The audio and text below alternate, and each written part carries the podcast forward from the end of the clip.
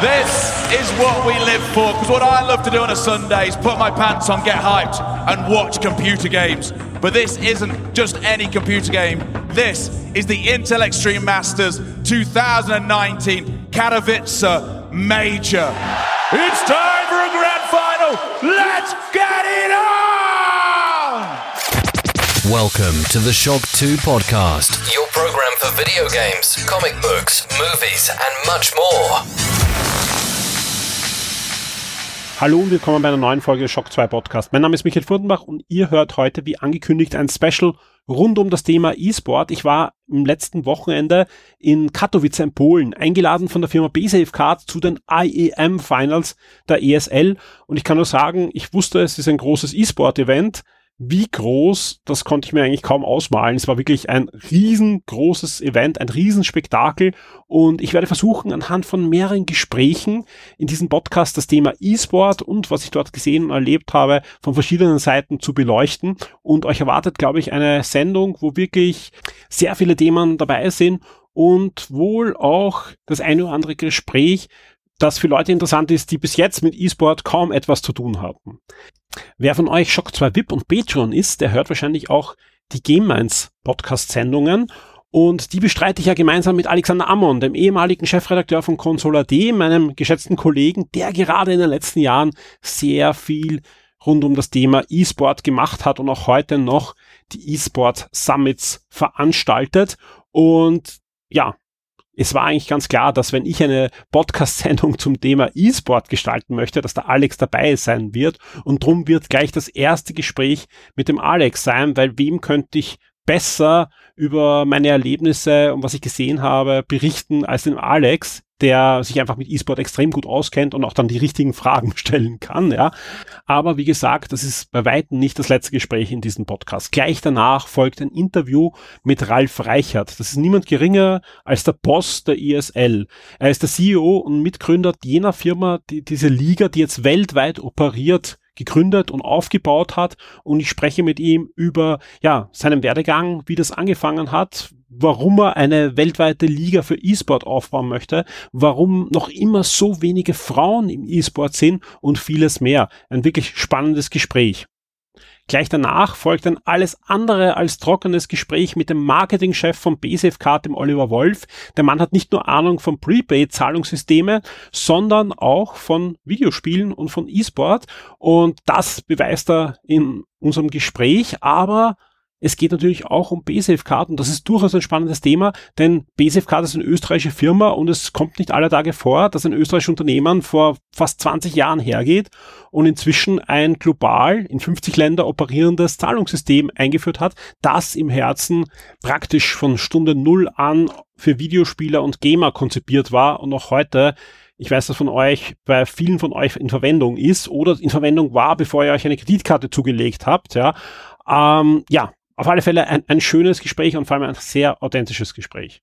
Und zum Abschluss habe ich noch ein Gespräch, das hat nicht direkt etwas mit dem E-Sport Großereignis der ESL in Katowice zu tun, denn einige Tage davor war ich in der Area 52 eingeladen und zwar von Nintendo. Die Area 52 ist das lokale Wiener E-Sport Lokal, wo ja fleißig trainiert wird und gespielt wird und dort fand quasi die Presseverabschiedung der österreichischen Staatsmeister in Splatoon 2 statt.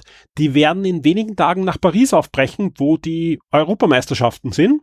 Und ich hatte die Gelegenheit, ein kurzes Interviewgespräch mit den anwesenden Teammitgliedern zu führen. Und ich sage nur, das passt perfekt in diesen Podcast. Super sympathisch. Und ja, ist für, nicht nur für Splatoon-Fans vieles dabei bei diesem Gespräch. Und das kommt am Ende dieses Podcasts dann noch im Anschluss. So, ich würde sagen, wir legen jetzt los. Ja, wir haben einiges vor in diesem Podcast und ich hoffe wirklich, ihr habt beim Zuhören den gleichen Spaß, den ich bei der Produktion dieses Podcasts hatte, sowohl in Katowice als auch jetzt danach.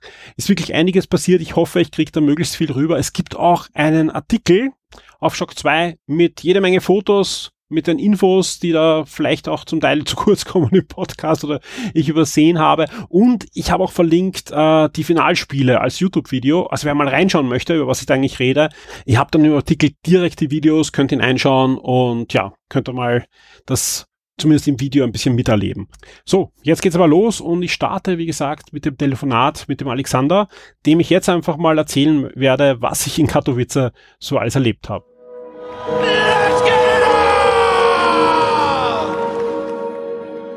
Certainly is. The first kill, though, goes the way of Flamey. Flamey's got another. Nubox is preoccupied. If he wraps in, they're both gone for an emo, and they're going to push it all together. Bombs deep. He's got a swing. They know that. Flamey, he gets an ace. Welcome to Spottic, everybody.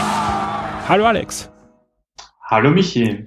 Ich freue mich sehr, dass ich mit dir auch in dieser Sendung plaudern darf weil ja, es wäre alles andere als authentisch, wenn ich in einer E-Sport-Sondersendung von Shock 2 nicht mit Alexander Amon reden würde. Das, das stimmt. Der ja das Thema E-Sport in den letzten zwei, zweieinhalb Jahren bei uns hochgehalten hat. Ähm, eigentlich eh, das war der, der Schwerpunkt, ähm, wenn wir über E-Sport geredet haben, war in Game Minds. Ja, wir haben ja fast in jeder Sendung einen E-Sport-Blog äh, drinnen gehabt. Der Grund ist, mhm. du hast ja beruflich einiges damit zu tun gehabt in den letzten Jahren. Du warst bei Red Bull, hast darüber berichtet, ja, als, als ähm, Content-Chef bei Red Bull für Videospiele und auch für E-Sport. Und du warst ja auch maßgeblich beteiligt an der Planung und der Umsetzung der Planet One im letzten Jahr. Und genau. Und vom E-Sport Summit. Eben, genau, das ist das ganz, ganz wichtig, weil das ist ja das, was, was auch noch in der Zukunft ja auch noch liegt. Ja, du organisierst die E-Sport Meetups mit und die E-Sport Summits, wo ja dieses Jahr auf alle Fälle eine Fortsetzung stattfinden wird. Genau, genau. Und äh, darum habe ich natürlich sehr neidisch äh, erfahren, dass du nach Katowice fliegst. Ja. Um, um dort quasi den, dem Live-Wahnsinn, äh, wie in der E-Sport äh, ja nur selten sieht, praktisch live mitzuerleben. Du musst nur warten, bis du mich in meinem ESL äh, Hoodie siehst, den ich mal gekauft habe. Ja, da da, da bricht durch. das Schöne ja. ist, ähm, warum ich auch jetzt echt gern mit dir rede und mit dir das einfach auch da jetzt gleich live erzählen möchte, was ich alles gesehen habe. Du warst ja auch schon mal in Katowice, zwar jetzt nicht bei einem ESL äh, IEM Master Finals, was dort stattgefunden hat, sondern ich glaube beim ähm, CD Projekt Red hat er dort ein großes E-Sport-Event mal veranstaltet, diese Arena. Also groß, groß ist äh, ein, ein großes Wort. Also es äh, ist eher so gewesen, dass das war so eine eher kleine Testgeschichte äh, von CD Projekt damals mit Gwent. Da haben sie quasi ähm, ein paar sehr gute Spieler wie damals eben auch den, den Wahlösterreicher äh, Life-Coach äh, eingeflogen und quasi drei Journalisten des Vertrauens, also einen aus Europa, das war ich, und einen Ami und einen, einen Asiaten oder aus dem asiatischen Raum und, und haben quasi, die durften live miterleben, wie CD Projekt ihre ersten E-Sports G-Versuche gemacht haben. Und es war, es war wirklich, wirklich klein. Da waren vielleicht, weiß nicht, 100 Sitze, wenn überhaupt. Und da sind eigentlich primär CD Projekt Mitarbeiter gesessen. Ähm, da ging es wirklich drum, um, dieses Setup zu testen. Es war, glaube ich, 10.000 Euro Preisgeld oder was sogar 100.000, ich weiß es nicht mehr. Aber also das Preisgeld war schon ganz, ganz ordentlich und die Bühne war echt super designt, also wirklich in diesem Quent-Design. Äh, ähm, also das, das war schon ein Erlebnis, aber so cool das damals war, es war natürlich jetzt gar kein Vergleich zu dem, was, was du da quasi erlebt hast, weil die Intel Extreme Masters natürlich auch zu den, zu den absoluten Highlights des Jahres gehören, äh, was, was E-Sports betrifft. Vor allem ich, der ja quasi so pseudo-live dabei war, weil ich habe natürlich die StarCraft äh, Semifinale und Finale angesehen. Ich kann nur sagen, wir haben ja schon echt oft im E-Sport geredet. Ich habe oft Sachen kritisiert, ja. Und vieles, was ich kritisiert habe, ist dort wirklich richtig gestellt worden. Also es ist absolut dort auf einem Niveau, wie es äh, eine Formel 1 oder ja fast schon Super Bowl-artig ist. Ja, natürlich noch nicht ganz von den Zuschauerzahlen und von der von der von der ganzen vom Impact, ja, aber und das ist das das absolut spektakuläre auf fast allen Ebenen von der Professionalität, wie das dort aufgezogen ist, aber auch vom Publikum, was vor Ort ist. Ja, und das Spannende ist ja, dass dieses Katowice eigentlich eine Stadt ist, die würde man meinen, wenn man sich so die da ist nix nicht nur da ist nichts, sondern die ist absolut am absteigenden Ast eigentlich, weil das ist eigentlich eine, eine Bergbauregion. Und wenn man sich jetzt so anschaut, wir haben 2019 Bergbau und so, wir wissen, das muss jetzt nicht die Zukunft sein, aber der ziemlich schlaue Bürgermeister von Katowice hat da vor einigen Jahren erkannt, dass E-Sport da ein, ein aufstrebendes Ding ist und hat mit der ESL da einen langfristigen Vertrag geschlossen, hat Millionen investiert. Da gibt's ja diese Riesenarena, ja, also für, für, polnische Verhältnisse schon wirklich eine sehr große Arena. Und inzwischen gibt's auch noch ein großes Expo-Gelände, was eigentlich auch mit Blick auf E-Sport gebaut wurde, natürlich auch für andere Sachen verwendet wird. Aber es ist ja nicht nur so, dass einmal im Jahr diese großen IM-Finals dort sind, sondern allein die ESL ist zweimal im Jahr mit großen Events dort und, und, und. Also wie gesagt, die ist schon gut ausgebucht. Und wenn man sich vor Augen hält, dass diese Stadt 300.000 Einwohner hat, ja, aber an diesen zwei Wochenenden, wo jetzt diese Finals waren, weit über 100.000, also es gibt noch keine finalen Zahlen, wo wir das jetzt aufnehmen, aber es werden schon so 100.000, 150.000, wenn nicht mehr Besucher an diesen zwei Wochenenden dorthin geströmt sein. Davon viele jetzt nicht aus der Stadt oder aus dem Umland, sondern wirklich international Besucher, dann kann man sich auch den, nicht nur den Werbewert, sondern auch den Wirtschaftsfaktor ansehen und, und vorstellen, äh, was diese E-Sport-Sache für diese Stadt bedeutet. Und das merkt man auch, wenn man aus dem Zug aussteigt. Das bin mit dem Zug, ich kann auch allen empfehlen, wer sich das mal anschaut, fliegt nicht hin, sondern fahrt mit dem Zug aus, aus Wien. Also gerade wenn ihr das Raum Wien seid, das dauert viereinhalb Stunden und man steigt in Wien ein und dort aus und das ist super easy. Und man kann sogar vom, vom Bahnhof zu dieser Arena zu Fuß gehen, weil es eher eine recht kleine, kompakte Stadt, gerade in dieser Innen, Innenstadt ist. Und man steigt dort aus, ja, und wir sind halt am Abend dort angekommen.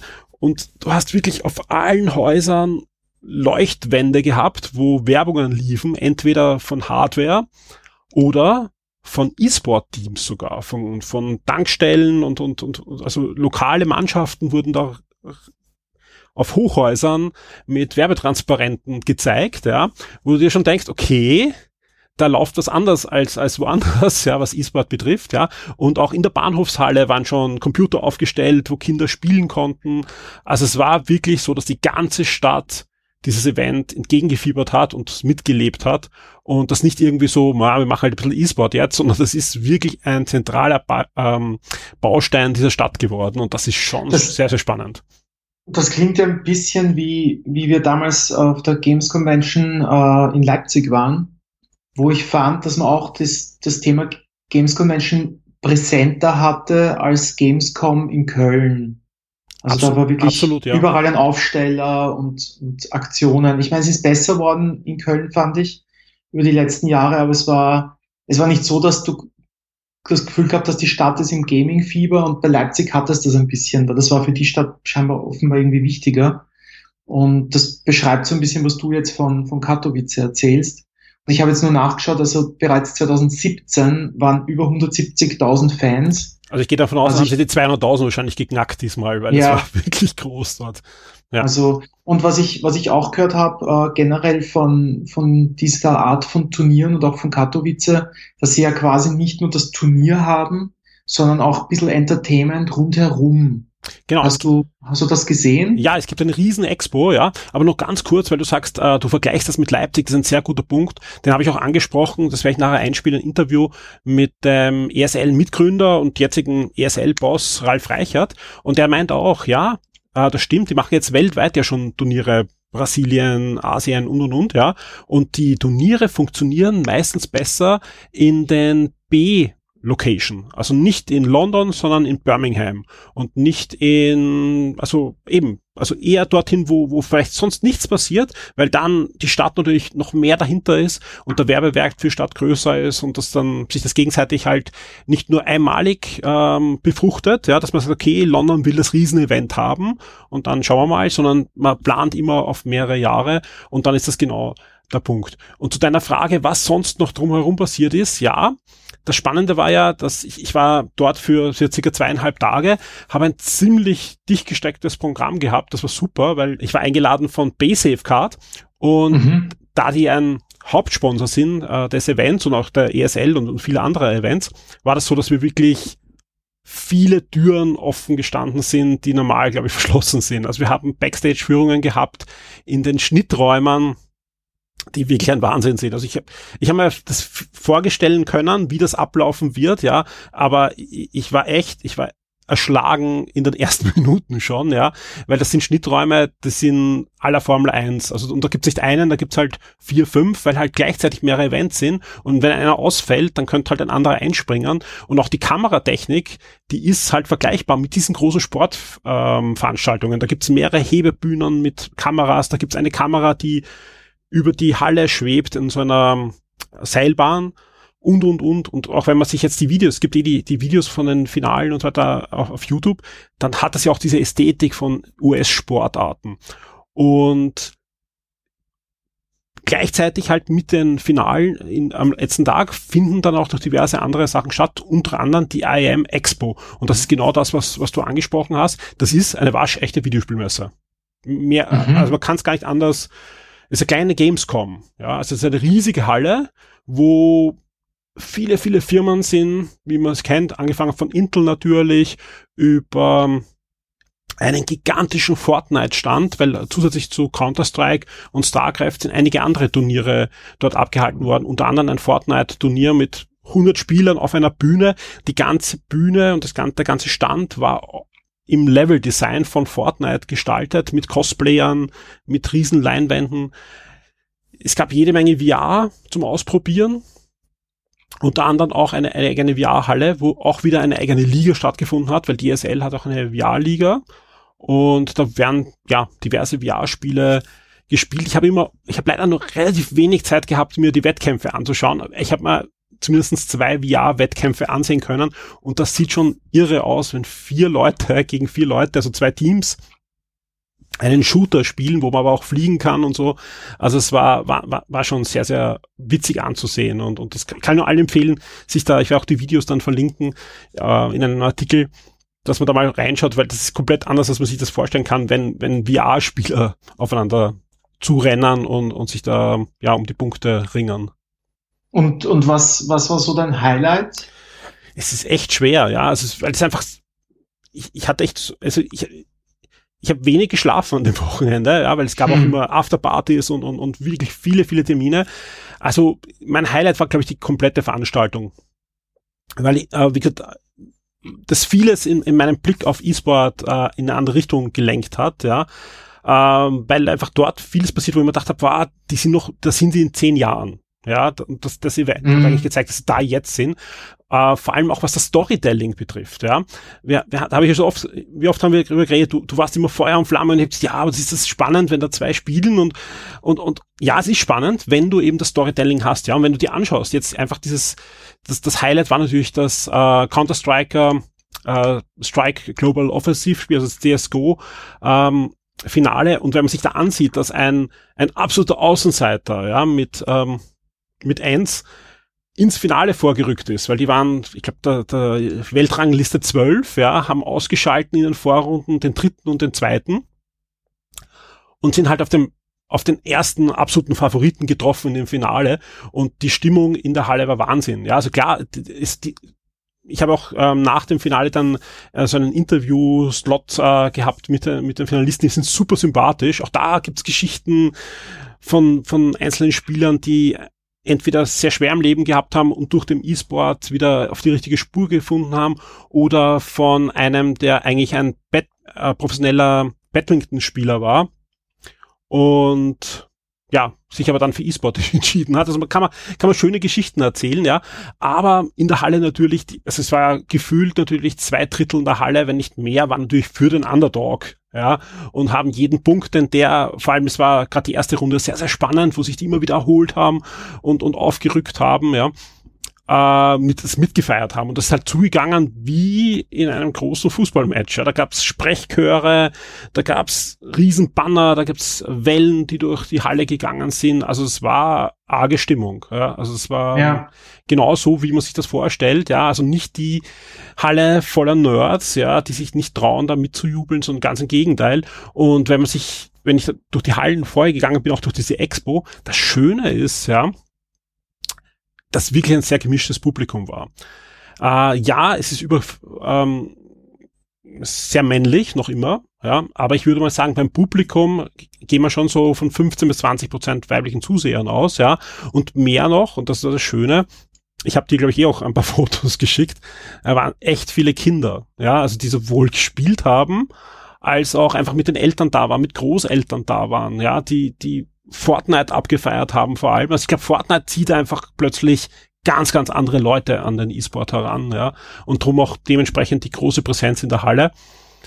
Äh, und das merkt man einfach auch. Also da, da war nicht so, dass da alle so 15 bis 25 waren, sondern ganz im Gegenteil. Kinder, Pensionisten habe ich gesehen, die da mit ihren Enkeln oder auch alleine unterwegs waren, die VR ausprobiert haben und und und. Also es war, das war schon schön, dass das, ja, und das ist wieder das, wo wir eh schon, und das, das meine ich jetzt wirklich ganz ernst, aber man merkt einfach, dieses E-Sport kommt zumindest im Pool in Katowice in der Mitte der Gesellschaft an. Also es ist schon sehr mhm. spannend, ja. Ja.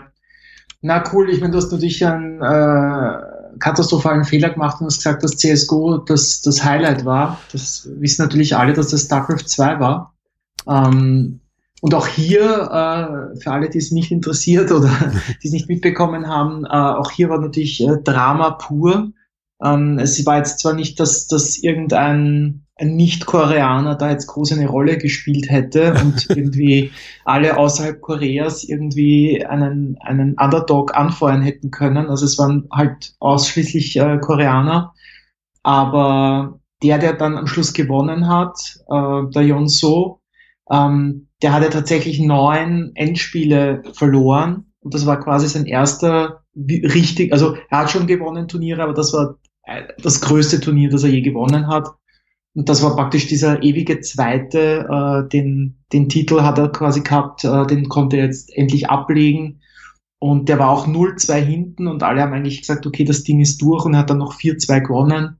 Also war Herzschlag. Also ich habe eh, ich habe es ich hab's auch, glaube ich, auf Instagram gestellt oder so, dass also das war StarCraft wieder schauen, praktisch unter Turnierbedienungen live, war echt so ein Flashback äh, in die Zeit, wo ich, wo ich jeden Abend StarCraft-Matches äh, geschaut habe ist wirklich ähm, noch immer eins der coolsten E-Sport-Games, finde ich. Auch weil die Perspektive ähm, einfach so, so zuschauerfreundlich ist, so von schräg oben. Weil ich das bei Shootern wie CSGO oder Overwatch, ich finde das so anstrengend zum Zuschauen, dass ich da halt immer ein StarCraft zum Beispiel bevorzugen würde. Ja, ich meine, du weißt, ich bin natürlich auch der große Strategiespiel-Fan, aber, aber, ich meine, ich kann ein bisschen aus dem Nähkästchen erzählen und kann sagen, ich habe das Finale noch immer nicht gesehen. Äh, ich ich habe es in meiner, ich habe in meiner YouTube-Playlist schon drinnen. Ich wollte eigentlich schon bei der Rückfahrt mir anschauen, aber das Internet dann äh, nicht so da, wie es sein sollte auf der auf der Bahnstrecke. Ähm, das, der, der Grund war, wir, wir hatten eigentlich einen fixen Slot. Schaut euch das äh, StarCraft 2 Finale an und ich ich hatte sogar Plätze auf dieser VIP-Tribüne, die ist wirklich direkt vor der Bühne. Und, und ich, also es ist wirklich ein toller Platz, den ich ja dann Gott sei Dank auch bei dem Counter-Strike-Finale hatte.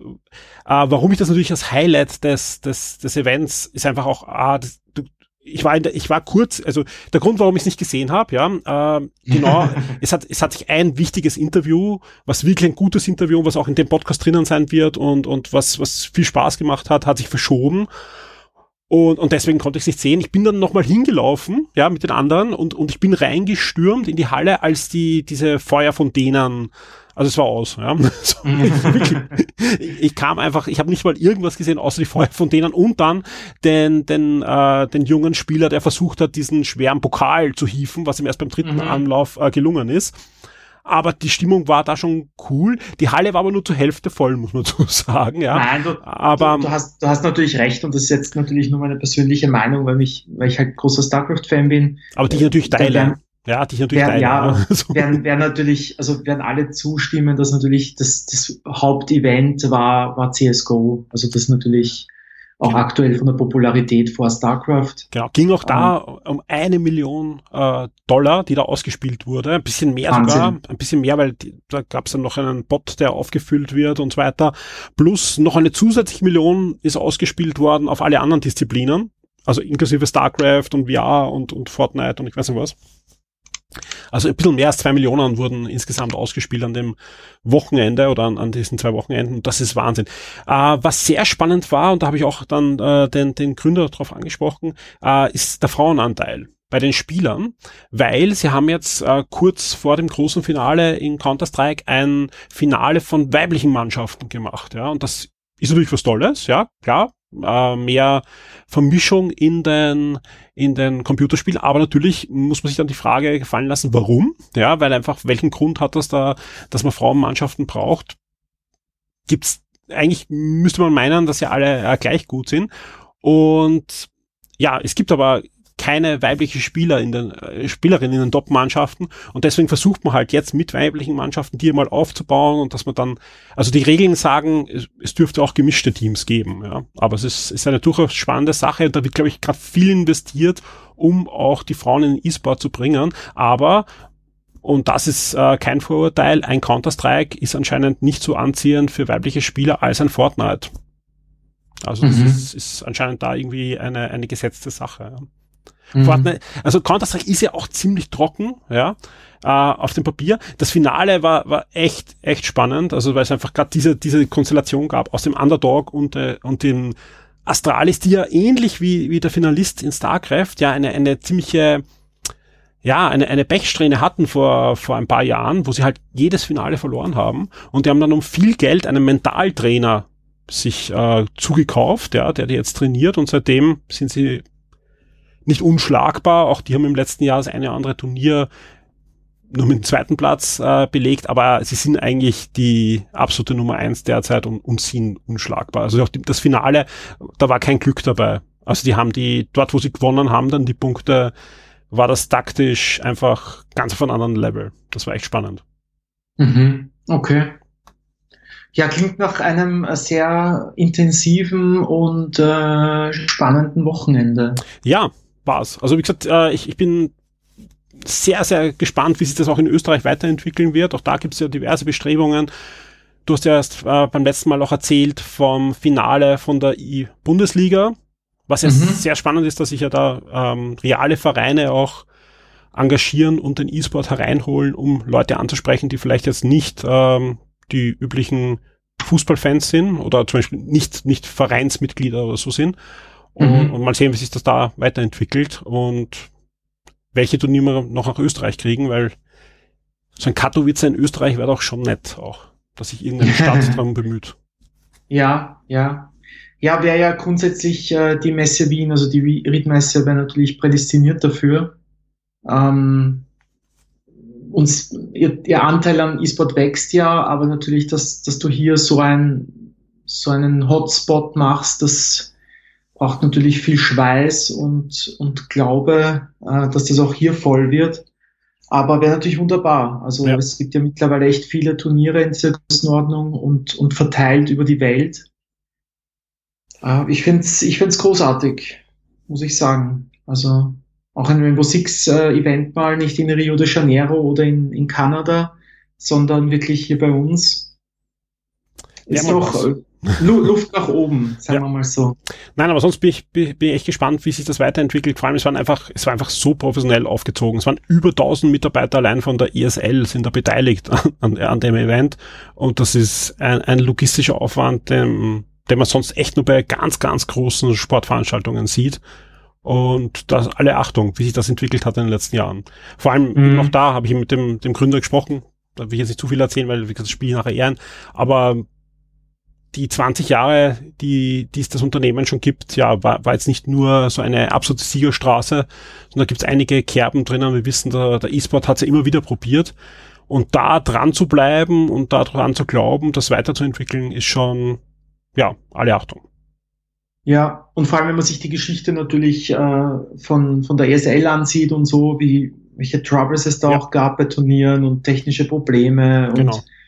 ich weiß nicht was, stundenlange Verspätungen und so und, und aber sie sind dran geblieben und das ist halt ESL ist halt mittlerweile wirklich so ein also manche können sich es gar nicht vorstellen ohne quasi ähm, und ja von Intel natürlich auch also man vergisst immer dass das die Intel Extreme Masters sind also auch Intel hat sich da dann einen fixen Platz in der Szene ja. äh, er erkämpft erkauft wie auch immer ähm, ist, ist da jetzt echt, hat sich einen Namen gemacht ja, also es ist, äh, hat sich für die, die da früh auf dieses Pferd gesetzt haben, sicher mittlerweile gelohnt, ähm, weil, weil diese Art von Turnieren, glaube ich, die wird auch nie wieder weggehen. Also das, das hat so einen Appeal, äh, eben auch, dass Leute wie du, die quasi jetzt noch nichts damit oder wenig damit zu tun hatten, quasi dann dahin fahren und, und diese Energie spüren. Also nicht quasi, man muss diese Spiele jetzt nicht aktiv spielen, um, um, um diese Energie zu spüren und um, um die Faszination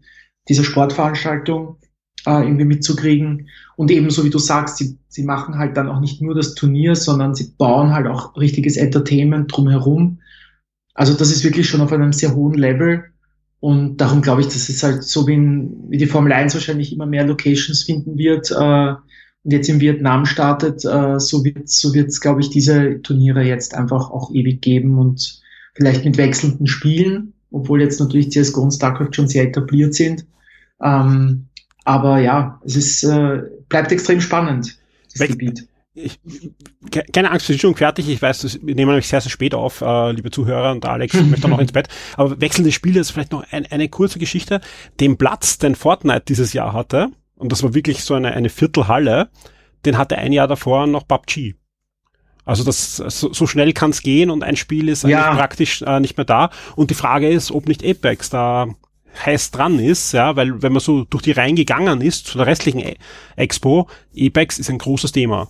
Also ich glaube, da, da wächst was heran, was vielleicht auch E-Sport-mäßig sogar mit den Abis und so, die die Entwickler zur Verfügung stellen für die ESL und für die Übertragung und so weiter, sogar vielleicht besser für E-Sport dann geeignet ist, aber mal sehen, was sich ja. da, dass man kann man kaum in die Zukunft schauen, welches Spiel da wirklich da ist, um zu bleiben und welches eben nur ein, ein kurzer Funke ist und dann wieder verglüht ist. Ja. Und, und was Wobei, auch, ja. Ja, ich wollte nur sagen, wobei sich viele Spiele natürlich trotzdem halten. Also es ja, gibt noch immer eine PUBG-Zielgruppe, die, die, die spielt. Ähm, jetzt eben, so wie du sagst, hat er, glaube ich, einen Rekord aufgestellt innerhalb von drei Tagen, irgendwie 10 Millionen Spieler, äh, was, wo Fortnite noch irgendwie drei Wochen braucht hat. Also das, das, es sind wirklich so Extreme manchmal, die du überhaupt nicht vorhersehen kannst. Wobei da haben wir ja im normalen, also im Game 1 Podcast schon ein bisschen diskutiert, ob das jetzt irgendwie das vorhersehbar war für, für Electronic Arts, dieser Erfolg. Ähm, also klar, es werden, es werden immer so Sachen dazukommen, aber trotzdem so Sachen wie League of Legends, mhm. die halten sich auch und Dota und so, das, da gibt's auch immer die großen Turniere. Also die Frage ist ja quasi, wechseln sich die Spiele ab oder lösen sie sich ab oder wird's einfach breiter, so wie wir immer sagen, es ist ein bisschen wie Motorsport, dass quasi es einfach viele Disziplinen gibt. Klar, es, es ist irgendwo eine natürliche Grenze, aber, aber ich glaube, es ist schon viel Platz, äh, weil, weil eben auch viele Leute sich für die Spiele interessieren. Und solange da eine Zielgruppe von, weiß ich nicht, einer Million Zuschauer ist, äh, wo dann vielleicht 10.000 auch in ein Stadion gehen, da, da, da ist nicht automatisch gleich Verdrängung. Ja, natürlich. Also wie gesagt, das ist ja immer, also wenn man über PUBG redet und ja, PUBG ist nicht tot, natürlich nicht. Und gerade wenn man nach China schaut und so weiter, da ist das ein Riesenthema. Aber man merkt einfach, dass bei diesen großen Sportevents plötzlich da ein anderes Spiel da ist und die Sponsorengelder bekommt. Und das geht's ja auch. Mhm. Ja. Wel welches Spiel ist so interessant, dass da eben auch ein, wer auch immer, Coca-Cola oder wer auch immer dann drauf wirft, ja. Ist ja auch eine, eine spannende ja. Geschichte, zum Beispiel Red Bull, ja, ähm, war plötzlich nicht mehr da. Ja, die waren letztes Jahr Riesensponsor rund um die, sie haben auch sich viel Werbeflächen noch gebucht rund um die Arena aber waren plötzlich nicht mehr Hauptsponsor, sondern Pepsi. Und die in Polen okay. sowieso, Pepsi ist sowieso extrem stark in Polen, schon aus der, weiß nicht, kalten Kriegszeit. Also da ist ja Pepsi immer so, die haben sich da irgendwie durchgesetzt dort und, und Coca-Cola hat es fast nie gegeben. Und dieses Jahr hast du auf dieser ganzen Riesenveranstaltung bis auf einen kleinen Moment, wo irgendwie ins Pressezentrum eine Palette Red Bull geschmuggelt wurde, es war so eine Guerilla-Aktion anscheinend, hast du keine Dose gesehen. Hast nur okay. Mountain Dew und, und halt Pepsi-Marken gesehen. Ja, war sehr, sehr ja. spannend. Also ich sehe bei jetzt auf der Webseite gar keinen Getränkesponsor aufgelistet. Mhm. Es war, also es, war, wirklich es war Pepsi. Vodafone, also, ja.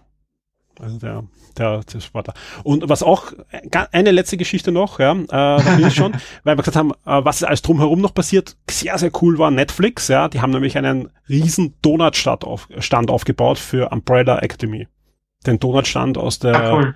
aus der Serie und man konnte sich Donuts holen. So, jetzt glaube ich, habe ich das ah, die wichtigsten Sachen erzählt. Nein, du kannst erzählen, also wenn ja. du noch was am Herzen hast. Also ich habe zum Beispiel jetzt auch noch den, doch ein offizielles Getränk der, also ein Getränkesponsor gefunden, Game Fuel. Ich glaube, das ist Mountain Dew. Äh, das ist von Mountain Dew, genau. genau. Ja. aber ist der Energy Drink oder ich habe keine Ahnung. Genau. Und anscheinend Red Bull ko konnte die Werbeflächen auch nicht mehr abbestellen. Die haben das irgendwie vorher schon äh, gecheckt gehabt und es war, war ganz witzig. Ja. Ja, ist sicher auch spannend, da die Hintergründe immer zu kennen. Da, ist ja. ja da, da geht's ja ab, sicher, was, was ja. gerade solche Events betrifft, wenn du da als Sponsor irgendwie rausgekickt wirst oder gerade gegen einen direkten Konkurrenten irgendwie ins Feld ziehst. Das, das, da wäre ich gern Mäuschen bei diesen Entscheidungen. Alex, vielen, vielen Dank für deine Zeit, so spät in, äh, in der Nacht eigentlich, ja. Und ja, ich freue mich schon auf die nächste Game-Einsendung mit dir und vielen Dank, dass ich dir da meine Erlebnisse in Katowice erzählen habe dürfen. Ja, sehr gern. Also ich hoffe, du konntest alles unterbringen ähm, und, und bist jetzt dann auch beim nächsten E-Sport-Event in Österreich am Start. Genau, ich bin jetzt der, der Klugscheißer dann. Immer wenn du was sagst, sag ich, ja was. In Katowice genau. war es viel anders.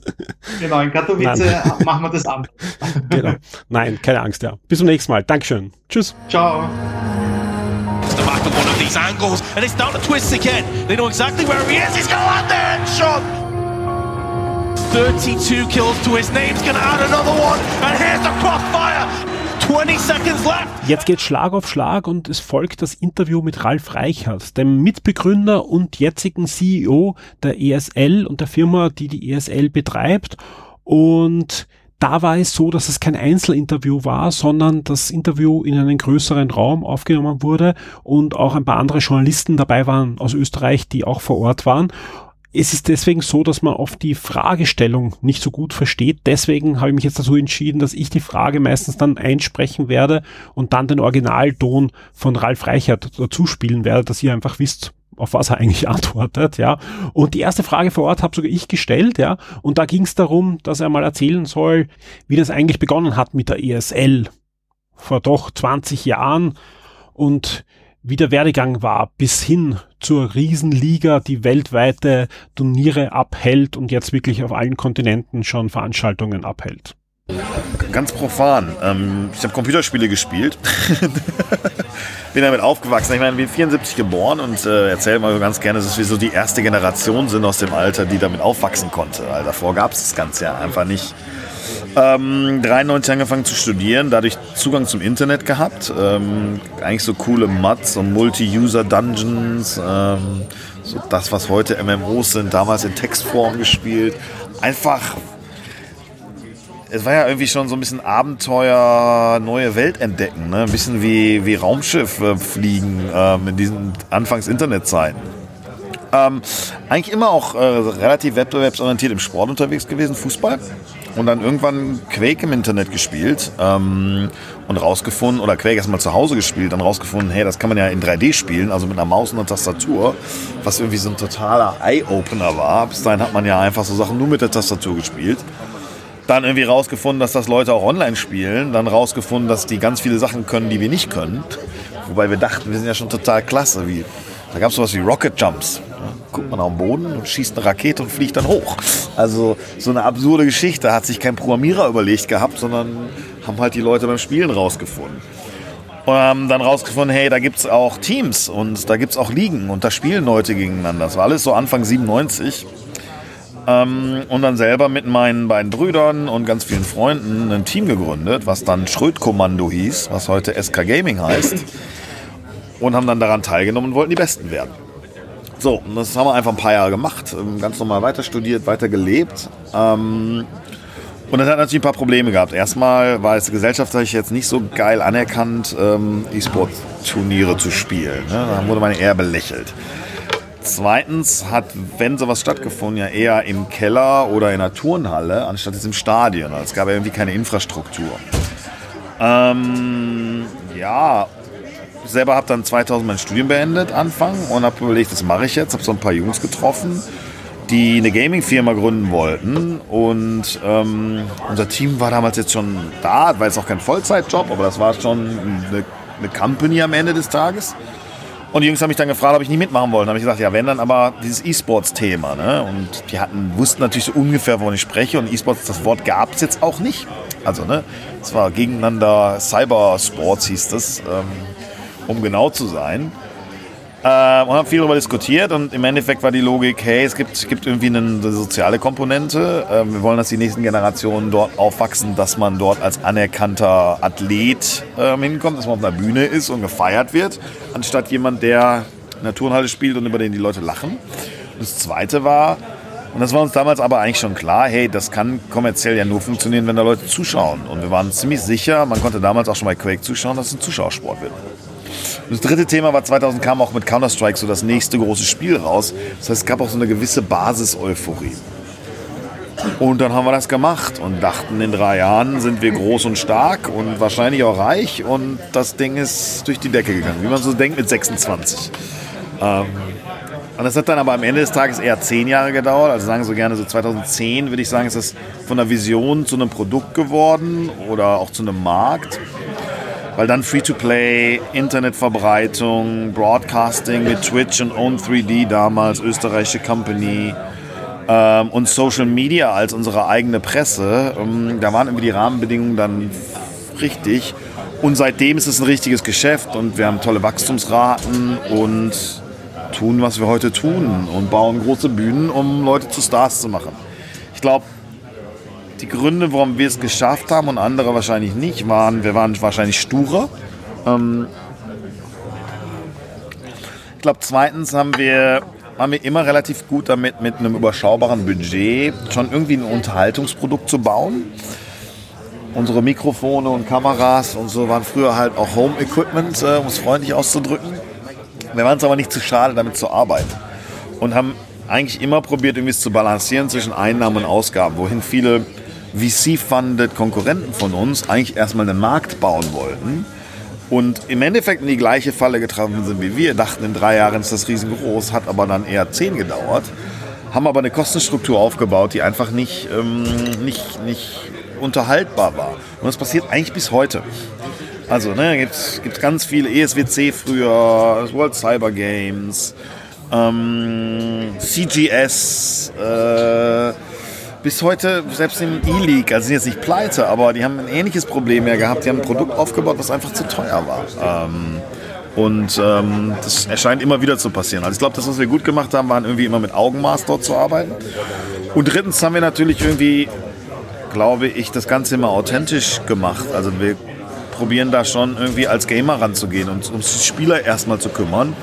Und der Rest wird dann schon irgendwie so zusammenpassen. Und das Letzte ist, wir haben es dann aber schon angefangen, 2014, 2015 schnell zu skalieren über die Welt und haben deswegen, glaube ich, hoffe ich, denke ich, eine globale Marke aufgebaut. Und deswegen können wir so tolle Partner wie PaySafeCard äh, dazu haben, die das ja nicht machen, um lokales Sponsorship zu machen, sondern um in der globalen Community eine globale Relevanz aufzubauen. Und das sind wir wahrscheinlich schon auch auf der Seite wir ein einzigartiger Partner und können deswegen auf der anderen Seite ähm, globale Firmen am, äh, dort für begeistern. Aber da soll irgendwann selber zu reden, warum sie das machen. das, das, haben, das haben wir schon gedacht. Okay. Wir okay. Hatte das, wir wollten hatte das irgendwas damit zu tun, was ich da gerade gesagt habe? Wir wollten nur abwarten, ob sich das deckt. wir waren jetzt deswegen so ruhig, ne? Ja, aber wir haben es null abgesprochen, tatsächlich. Da hat man jetzt im Hintergrund die Kollegen vom BSFCard auch gehört, die sich natürlich auf ein Interview angesprochen beziehen, das ihr übrigens dann gleich im Anschluss dann hören werdet mit dem Marketingchef von BSFCard. Ähm, wo Vergangenheit ist, das soll auch Zukunft sein und deswegen dreht er sich dann auch gleich die nächste Frage um die Zukunft der ESL und wo die ESL da in den nächsten Jahren noch hinschreiten möchte. Genau, also gibt es ja so verschiedene Ebenen. Ich glaube, erstmal haben wir, wir denken immer in Pyramiden. Das heißt, wir haben eine Counter-Strike-Pyramide, wir haben eine Dota-Pyramide, wir haben mit Ubisoft zusammen eine Rainbow Six-Pyramide ähm, und haben dann ganz viele Einzelspiele, mit denen wir Dinge machen. Ich glaube, für ganz grundsätzlich ist es so, dass wir diese Pyramiden weiter ausbauen wollen. Heißt, in Counter-Strike jetzt mal als Beispiel, haben wir genug Turniere ganz oben mit Stadiongröße? Ja, brauchen wir, glaube ich, irgendwie nicht fünf mehr oder fünf weniger. Ähm, da gibt es eine Champions League, die heißt Pro League, da gibt es nationale Meisterschaften fast überall auf der Welt. Ja, die sollen größer werden lokal, aber dort ist es sehr viel im Amateurbereich, da noch einen besseren Unterbau, einen besseren Karrierepfad zu bauen, was wir Zero to Hero nennen. ähm, so die ganze Legacy zu stärken, ähm, dort halt auch die alten Stars hervorzuheben, Hall of Fame jetzt mal als Beispiel. Einfach eine klarere Geschichte dort zu erzählen, wie es in anderen Sportarten halt auch so ist. Ähm, so, und das, da sind wir in Dota noch ein Stück weiter von entfernt und in Rainbow Six auch. Und dann muss es halt auch mal eine Fortnite-Pyramide oder sowas geben. Also, ne? Einfach so ein, zwei Spiele da Schritt für Schritt hinzufügen.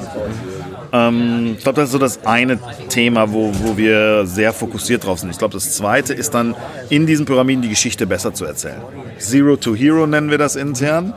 Ähm, dort A, ein bisschen auch der Rebrand äh, geht auch dahin, dort eine klarere Orientierung zu geben, einen klareren Weg für, für Spieler dort reinzukommen, es am Ende des Tages offener für den Mainstream zu machen, sowohl als Spieler als auch als Fan. Ähm, das ist, glaube ich, eine komplexe Herausforderung, die wir da haben. Ähm, und die wird uns auch noch ein paar Jahre beschäftigen. Aber hey, okay. Ich glaube, das dritte ist die Medialisierung davon weiterführen. Also, hey, wir haben, wir haben schon viele verschiedene Distributionsstrategien äh, ausprobiert, ähm, aber vor allen Dingen mehr Distributionspartner hinzufügen, die auch vielleicht auf unterschiedliche Art und Weise den Content verbreiten. Dort machen wir gerade viele Experimente mit Telcos, Swisscom, A1, äh, äh, Vodafone. Da werden viele Dinge passieren. Dort machen wir verschiedene Tests mit OTT-Playern kann jetzt noch nicht drüber sprechen, aber da wird was kommen. Ähm, wir haben gerade für China unsere Distributionsstrategie geändert, arbeiten zuerst mal mit zwei Plattformen zusammen statt mit einer. Ähm, linear haben wir im letzten Jahr sehr viel mit ProSieben gemacht in Deutschland, äh, werden das auch weiter ausbauen. Heute Abend zum ersten Mal auf Bild.de Übertragung vom Counter-Strike-Finale. Einfach ganz viele Tests, ganz viele Dinge ausprobieren, um rauszufinden, wo funktioniert der Content, wie können wir den besser für die bestehende Zielgruppe, aber auch für zusätzliche Zielgruppen aufbereiten und dann, dann cooles Zeugs damit machen. Man merkt schon, da tut sich einiges bei der ESL und vor allem es tritt immer mehr eine Veränderung ein. War man vorher ein Dienstleister vor allem für E-Sportler, die sich da in Ligen organisiert haben und dann auch ihre Events bekommen haben, sieht man sich auch immer mehr als Dienstleister nun für die Zuseher, für die Spieler die da draußen gar nicht E-Sportler sind, sondern einfach Vergnügen haben, spannende Matches zu sehen. Und deswegen dreht er sich auch gleich die nächste Frage darum, wer da in Zukunft eigentlich das hauptsächliche Zielpublikum sein wird. Die E-Sportler selbst oder die Millionen Spieler da draußen, die vor den Streams sitzen oder die Tausenden, die in der Halle sitzen und die natürlich auch einen enormen Werbewert für das Unternehmen bedeuten, denn wenn Millionen Leute vor den Streams sitzen, dann sind natürlich auch die Sponsoren der sehr interessiert an der ESL. Gute Frage. Ich, ich glaube, es ist ein Yin und Yang. Also ich glaube, wenn wir jetzt unser Geschäft nur auf, auf Athleten und Spieler fokussieren würden, dann, ähm, dann wäre es ein reines, ja, wahrscheinlich ein reines Consumer-Business. Dadurch, dass wir Zuschauer haben, die wir dann als Werbeträger ähm, nehmen können, die dann für unsere Partner auch wieder interessant sind, ist es dann irgendwie ein B2B2C-Geschäft wiederum. Also es ist, glaube ich, beides zusammen funktioniert auch nur als Monetarisierungskonzept für so eine Sportart. Deswegen ist die Antwort beide. Sorry. Die ISL ist inzwischen ein global operierendes Unternehmen geworden mit Standorten rund um die Welt, auch für ihre Großevents. Und deswegen drehte sich gleich die nächste Frage um die Auswahl dieser Standorte. Warum Katowice? Wie werden Standorte für diese Großereignisse ausgewählt? Äh, wir würfeln natürlich. Nein, ähm, du, das ist, ist, ist glaube ich, erstmal eine, eine Reise. Ähm, Katowice war ja auch unser erstes Stadionevent und auch überhaupt das erste Stadionevent im Westen, was auf der Scale funktioniert hat. Ähm, das war eine Mischung aus lokalem Engagement, dass die Stadt tatsächlich auf uns zugekommen ist und hier was machen wollten. Unser lokales Team das mit nach vorne gebracht hat. Also der Bürgermeister von Katowice war hier involviert bei dem ersten Mal, wo wir hier waren ähm, und Mut von globaler Ebene und auch unserem Partner Intel, hey, wir versuchen sowas mal. Das gab es ja vorher nicht. Das ist ja ein bisschen wie ein Raketenstart. Ähm, ich glaube, wir haben seitdem einfach auch erstmal viel ausprobiert an Locations und Venues. Ähm, und gibt es vielleicht so ein paar Learnings? Also klar, wenn, man braucht eigentlich schon, um sowas erfolgreich zu machen, ähm, lokalen Support, lokales Marketing, ähm, die richtige Infrastruktur mit sowas wie so einer Halle und äh, mit so einem Stadion und einer Halle daneben, dann, dann kann man das auf größerer Scale aufbauen. glaube, zweitens ist eines unserer Learning, dass, dass eigentlich B-Märkte besser funktionieren als A-Märkte. Heißt, in Katowice funktioniert besser als in New York. Ähm, Deutschland ist jetzt ein Sonderfall natürlich, weil wir dort lokal sind, aber in Birmingham funktioniert besser als in London. Ähm, also grundsätzlich sind einfach Märkte, in denen jetzt nicht so ein totaler Überhang an Entertainment-Faktoren ist, ähm, besser geeignet, um sowas als ein Festival aufzubauen. Kann man vielleicht ein bisschen mit Musik vergleichen, dass ja irgendwie ne, Musikfestivals in der Regel auch nicht irgendwie mitten in München stattfinden oder in äh, Wien, sondern auch eher ein bisschen außerhalb und man dort gemeinsam hinreist. Und ähm, ja, das ist einfach die, die, die ich nenne es jetzt mal, die, die Aufmerksamkeitskonkurrenz in unserer Aufmerksamkeitsökonomie in, in den Großstädten ein bisschen schwieriger ist. Ähm, und am Ende aber auch die Kostenstruktur, weil, ich meine, guckt mal an, was habt ihr gesehen, was wir das alles so gebaut haben. Das ist natürlich einfach in der Großstadt immer teurer und es muss halt irgendwie alles, alles schlau zusammenpassen. Und am Ende geht es darum, dass die Leute, die hier hinkommen, eine, eine, coole Erfahrung haben und ein super Wochenende haben. Und das kann man halt in, in, in Birmingham besser abbilden als in London. Zweite Thema ist vielleicht dann, dass wir natürlich schon gucken, dass wir irgendwie das Ganze global aufsetzen. Ne? Also wir könnten ja jetzt uns einfach machen und fünf Events in Deutschland und vielleicht noch zwei in England machen.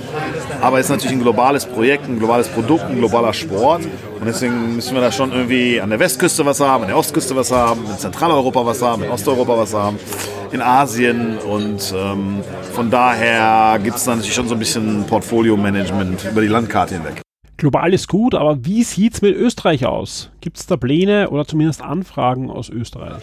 Also die Antwort ist, wir haben tatsächlich, glaube ich, aus Österreich wenig bis keine Anfragen bekommen. Ähm, zumindest noch keine, die auf meinem Tisch dann gelandet sind. äh, gibt jetzt aber, glaube ich, auch gar keinen Weg gerade für mich, das zu beurteilen. Es kommt halt wirklich darauf an, wie hoch, wie kann man die Wahrscheinlichkeit maximal hoch machen, dass ein lokaler Support ist, dass die Aufmerksamkeit hinkommt dass da halt 10.000 bis 20.000 Menschen hinkommen am Wochenende mindestens. So. Und dann kann man das aufbauen. Und das gibt in Österreich mit Sicherheit auch gute Plätze zu. Aber vielleicht, vielleicht ist auch nochmal ein Punkt dazu. Wir machen ja einige kleine Veranstaltungen, so, ne, ich sag mal bis 2000 Leute. Und dann diese Großveranstaltungen sind dann aber schon wieder erst ab 10.000. Also gibt es da so ein Gap dazwischen, so ein bisschen go big or go home. Ähm, und äh, ich glaube, für diesen Sweet Spot, für dieses Big, da haben wir noch nicht überall auf der Welt Dinge gesehen. Mal sehen, was die Zukunft bringt, aber anscheinend ist es ja auch schwieriger, die kleinen Veranstaltungen profitabel zu gestalten. Ha, historisch war das so, definitiv. Ähm, auch wieder gleiche Go Big or Go Home. Ähm, auch weil vor allen Dingen die Medienrechte für die Kleinen sehr viel weniger wert sind als für die Großen. Das heißt, das Business Model ist dort ähm, ein bisschen unterschiedlich. Äh, wir sind gerade in einer Phase, in der das sich aber dreht, ist jetzt das falsche Wort, aber in der es einfacher wird und vielleicht ähm, in ein, zwei, drei Jahren ähnlich schwer oder einfach ist für eine lokale Veranstaltung wie für eine globale. Genauso wichtig wie der richtige Veranstaltungsort ist wohl auch die Auswahl der richtigen E-Sport-Spiele, die dort dann gespielt werden. Und deswegen dreht sich dann schon die nächste Frage auch darum, wie die Langlebigkeit von Spielen eingeschätzt wird. Na, wenn ich das wüsste, dann würde ich nicht hier sitzen. Ne? ähm, die, die, Antwort ist, äh, es weiß ja keiner. Also es weiß einfach noch keiner. Ich, ich glaube, so ein bisschen, Jeff Bezos hat ja, ist ja gerade schon in der Presse dafür, dass Amazon mal pleite geht. So. Also, was ja die Kernaussage ist, alles hat ein Ende. Ähm, haben wahrscheinlich alle E-Sports-Spiele ein Ende? Ja. Wahrscheinlich aber auch alle normalen Sportarten. Weil die Sportarten, die vor 2000 Jahren betrieben wurden, werden halt heute auch eigentlich nicht mehr betrieben. Ne? Also selbst was wie Boxen oder vielleicht noch, vielleicht noch die ganzen Laufdisziplinen, aber ähm, von daher werden, werden alle diese Spiele einen Lebenszyklus haben. Ähm, wie lange der geht, geht der jetzt wie bei Counter-Strike 20 Jahre, geht der 40 Jahre, geht der 60 Jahre, 80, 100? Ich habe keine Ahnung. Also ich weiß es nicht. Ähm, es scheint einen, einen Pattern zu geben, dass Counter-Strike größer ist, als es jemals war. Überraschenderweise. Ähm, es scheint eine Pattern zu geben, dass es mehr Spiele gibt, die sehr lange leben. Also wenn man sich mal anschaut, Counter-Strike 2000, ähm, dann die nächste Phase wirklich so 2008 bis 2011, League of Legends, Dota 2, ähm, auch World of Tanks noch. Das ist alles so eine Phase, in der die rausgekommen sind. Gibt es alle noch, sind auch alle fast noch gleich groß, ähm, wie sie dann in irgendeinem Peak waren.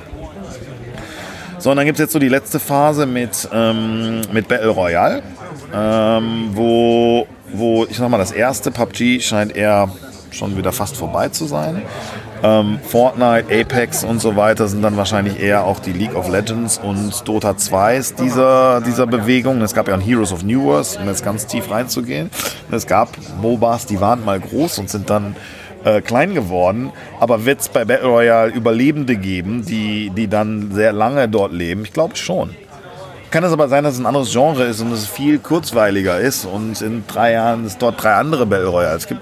Klar kann das sein, ich weiß es nicht. Zeit hat aber eigentlich gezeigt, dass Menschen Zeit in ein Spiel investieren, wenn es genug Tiefe hat, dann so weit investiert sind in dieses Spiel, dass es schwer ist für sie zu wechseln, beziehungsweise sie ja auch kein großes Interesse haben zu wechseln. Solange das Spiel sie nicht selber wegschickt, so ungefähr. Ähm, das heißt, so diese Zeitinvestitionen in Spiele und auch dein Netzwerk und Freunde in diesen Spielen aufzubauen, ähm, kreieren da so eine gewisse Retention. Ähm, wüsste jetzt keinen Grund, warum die gerade weg ist und es die jetzt nicht mehr gibt und sich deswegen die Industrie komplett radikal ändert. Lange Rede, kurzer Sinn. Ich weiß es auch nicht, aber ich glaube, ähm, glaube schon, dass die Spiele eine gewisse Langlebigkeit haben und Counter-Strike als eine der perfektesten Sportarten aus meiner Sicht auf der Welt, ähnlich wie ein Fußball, uns wahrscheinlich noch viele Jahrzehnte begleiten wird.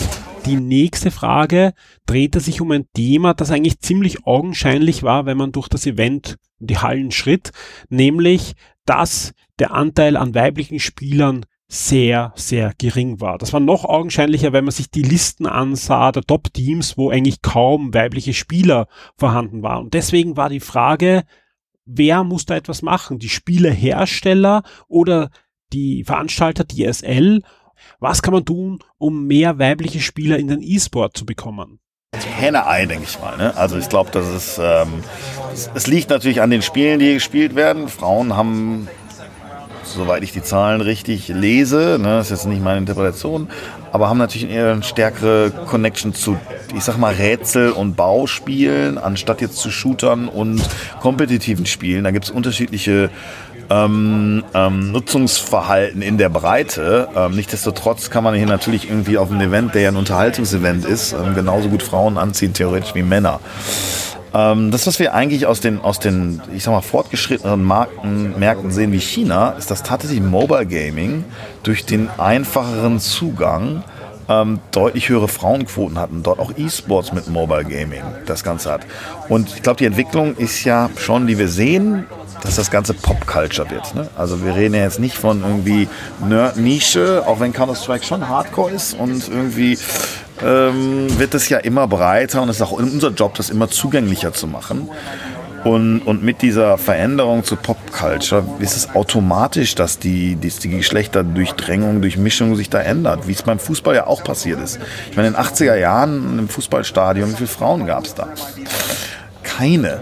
Heute ist es immer noch ganz klare Männerdomäne, also, ne, aber es ist family-friendly. Es ist, ähm, das ist natürlich ein bisschen unser Job auf der einen Seite. Ähm, auf der anderen Seite ist es eine natürliche Entwicklung, die, die natürlich erstmal da ist. Zuerst gehen die Leute hin, die, die ganz tief im Spiel drin sind. Und Counter-Strike spielen halt nun mal irgendwie, keine Ahnung, wahrscheinlich 85% Männer. Mindestens. Kommt jemand, der an der Spitze so eines Unternehmens steht, eigentlich noch selber zum Spielen? Ja, also mache ich einfach. Ähm, Frage ich auch nicht. Nee, also ich spiele selber tatsächlich relativ viel Mobile Games heute, was ich selber nicht vorhergesehen hätte. Ähm, basiert dort auf ähm, der permanenten Verfügbarkeit. Einfach, wenn man viel reist, arbeitet, dann ne, ist natürlich. Aber ich, also das heißt, ich spiele tatsächlich sieben Stunden mindestens die Woche Clash Royale gerade. Ähm, heißt jeden Tag eine Stunde. Und äh, wenn ich Zeit habe, und das ist wahrscheinlich so die Hälfte der Zeit, je nachdem, wie ich auch reise und so, spiele ich weiterhin Dota 2. Also Dota, Dota ist ein Spiel, das spiele ich seit boah, 14 Jahren, glaube ich, oder so, ne? 2005, ja, ja, ja. Und ähm, meine ganze alte Gang, mit dem wir damals SK gegründet haben, meine Brüder, meine Freunde, wir haben da unsere, unsere Gaming-Gang und immer wenn ich kann und morgen, wenn ich nach Hause komme, werde ich mit Sicherheit Dota 2 spielen. Es gibt ja immer wieder Stimmen, die sagen, die Zukunft der Videospiele und der Computerspiele sind rein die Mobile Games. In Zukunft wird es Handys geben, die deutlich stärker sind als die PCs von heute. Und wie sieht das die ISL? Ja, entwickelt sich der E-Sport auch in Richtung Mobile Games? Ich meine, wenn ich in Richtung China blicke, da müsste es eigentlich in die Richtung gehen. Ich, glaub, ich glaube, das ist, ähm, ich würde es anders formulieren. Ähm, ich glaube, da gab es in der Vergangenheit auch schon ein, zwei Mal so gewisse Fehlinterpretationen. Also uns haben Leute 2003, 2004 gesagt, Kinder, macht euren PC-Gaming, Cyber Athlete-Zeugs dazu. Ähm, es hat überhaupt keine Zukunft, weil die Zukunft von Gaming ist Konsole. Kein Mensch wird mehr für PC entwickeln, das gibt es eigentlich auch schon gar nicht mehr. Ähm, das ist totaler Bullshit, dass ihr das macht. Äh, fangt mal an mit diesem Ding da, was ihr macht, aber nur Konsole orientiert. Ähm, zehn Jahre später Gegenaussage, PC äh, größer denn je, Kernentwicklerplattform, Lead-Plattform für fast alle Themen. Jetzt gerade so ein bisschen die gleiche Argumentation mit Mobile Games. Ähm, sind sehr klar additiv dazu. Also Mobile Games glaube ich eher noch, dass sie das PC-Gaming extrem stärken, weil sie natürlich auch irgendwie den Zugang erleichtern. Jemand, der viele Mobile Games gespielt hat, kann gut sein, dass der mal die tiefere, die, die stärkere Tiefe noch von einem PC-Game sucht an irgendeinem, an irgendeinem Punkt, beziehungsweise extrem komplementär zueinander. Ne? Also auch bei mir, bei, bei, mir ist ja nicht die Frage, ich spiele ja nicht Mobile Game statt PC. Ich spiele es, weil ich jetzt gerade kein PC hier habe und auch nicht die Zeit habe, 45 Minuten Dota-Spiel zu spielen. Also für mich ist es, ist es fantastisch, dass ich es tun kann. Ähm, und so würde ich das eher sehen. Das heißt, ähm, ich glaube, es ist extrem hilfreich, dass es Mobile Gaming gibt, auch für PC Gaming. Wenn schon nicht die Mobile Games sind, wo sieht sich die ESL in fünf oder in zehn Jahren? Wie wird die Zukunft des E-Sports aussehen? Und hat man die Befürchtung, dass da der ein oder andere Mitbewerber vielleicht mitnaschen möchte in Zukunft?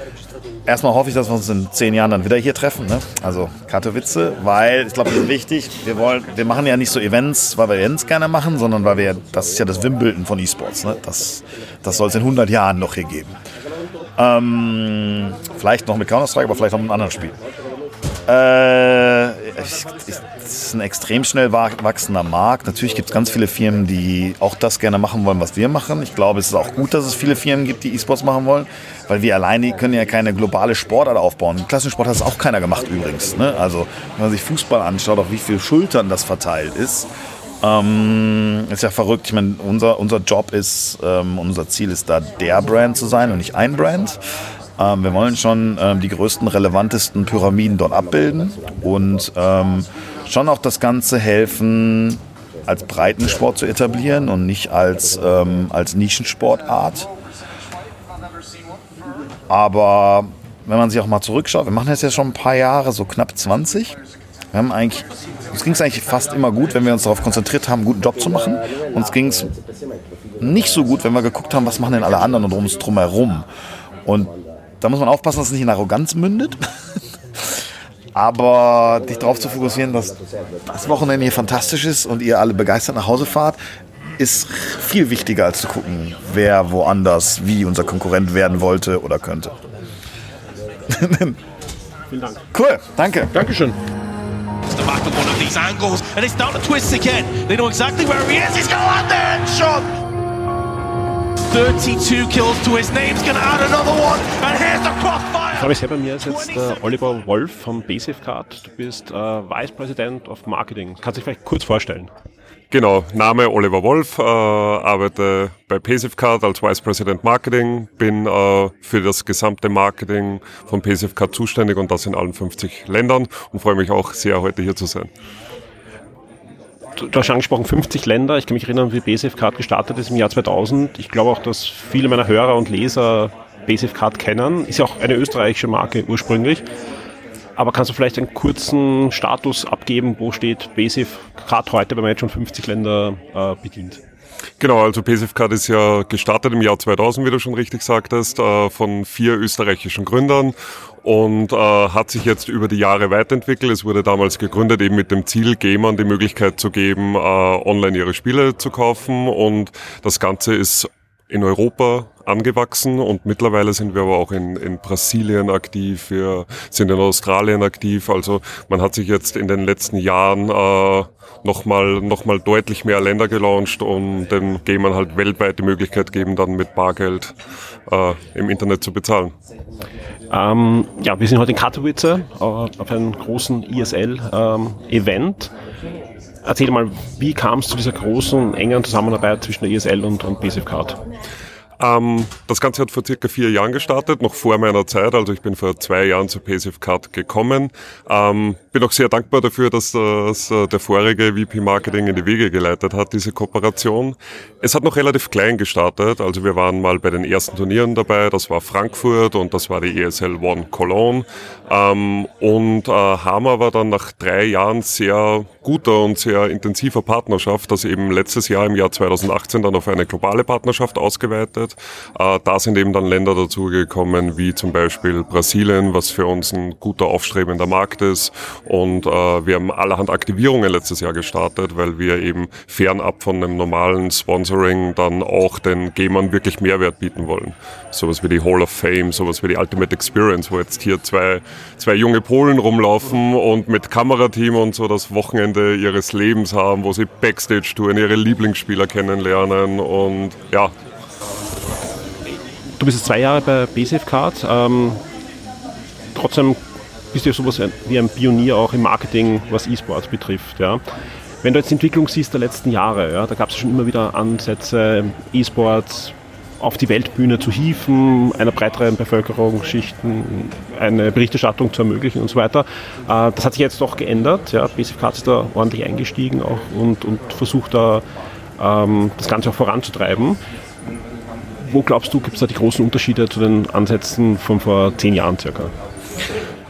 Ja, also das, das Thema E-Sports hat sich deutlich weiterentwickelt. Es ist jetzt auch bei der breiten Masse angekommen. Das sieht man auch an, an anderen Sponsoren aus äh, äh, wie beispielsweise Mercedes, äh, die halt auch mit, äh, äh, mit der ESL kooperieren. Also es ist deutlich mehr bei der Masse angekommen. Es wird deutlich professioneller. Wir merken das einerseits in der Zusammenarbeit mit der ESL, auch mit G2 Esports, das Team, was wir sponsern, dass es wirklich schon sehr professionelle Unternehmen sind, die auch sehr professionell geführt werden und äh, wo man natürlich immer wieder neue Sachen ausprobieren kann, aber die Sachen Hand und Fuß haben und funktionieren.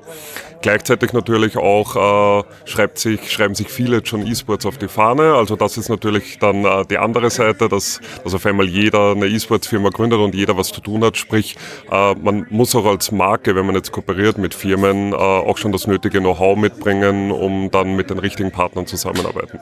Wenn man das aber macht, dann klappt es hervorragend und dann kann man auch sehr erfolgreich sein und ist für beide Partner dann eine Win-Win-Situation. Wo siehst du das Thema E-Sport jetzt für dich persönlich, aber auch für BSF Card in, in fünf Jahren? Wie glaubst du, wird da die Weiterentwicklung im besten Falle stattfinden?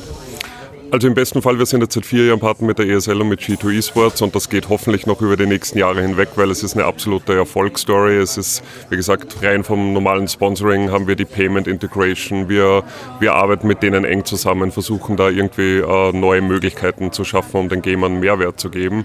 Ähm, und von dem her wird PSFCard sicher immer eine Rolle im E-Sport spielen. Wir sind aus dem Gaming gekommen, wir nutzen das als Möglichkeit, auch den Gamern was zurückzugeben und wir werden sicher auch weiter daran arbeiten, dass E-Sports groß wird für mich selbst, ich bin passionierter Gamer, seit ich, äh, seit ich denken kann und äh, von dem her ist das natürlich für mich auch ein bisschen Traumjob und das perfekte Zusammenspiel, dass ich da auch meine persönlichen Interessen mit dem verbinden kann und das, das wäre auch die nächste Frage gewesen. Wir hatten ja auch gestern beim Abendessen schon ein bisschen äh, Gelegenheit plaudern. Ich war extrem beeindruckt ja, ähm, von dir als Marketeer, aber auch als, als Spieler, welche, welche Skills du da dir angeeignet hast in, in den letzten Jahren. Ähm, du spielst ja nicht nur E-Sport-Spiele, aber auch, aber auch ähm, eine Uncharted 4, hast du gestern erwähnt, ja. wir haben viele Hörer und Leser, die sind passionierte Videospieler, interessieren sich aber nur sehr wenig derzeit für E-Sport. Das, das, ändert sich gerade in den letzten, letzten ein, zwei Jahren, eben durch die bessere Berichterstattung, auch durch die spannendere das spannendere Storytelling wahrscheinlich auch von, von den Events. Ähm, aber was würdest du sagen, ähm, was reizt dich an, an E-Sport gegenüber den storybasierenden Abenteuerspielen wie Uncharted? Für mich ist beides spannend. Also auf der einen Seite, wie du schon sagtest, Uncharted 4. Ich habe es natürlich gleich beim Beginn durchgespielt, habe es äh, mir jetzt wieder rausgeholt. Ähm, das macht schon Spaß und Singleplayer-Spiele, die sind auch wieder am Kommen und äh, machen richtig Laune. Nichtsdestotrotz gerade so dieses soziale Spielen, äh, was man im E-Sports macht, wie ich mit Freunden dann im Discord oder im Teamspeak äh, da haben wir halt ein, zwei Abende, wo wir uns dann alle treffen. Das ist jetzt nicht nur Gamer Talk, wir erzählen uns persönliche Geschichten und dann probieren wir halt die neuen Titel aus, ob das jetzt ein Apex ist, ob das ein PUBG ist. Gerade ist hat League of Legends wieder eine kleine Renaissance bei uns bekommen und wir spielen auch das wieder.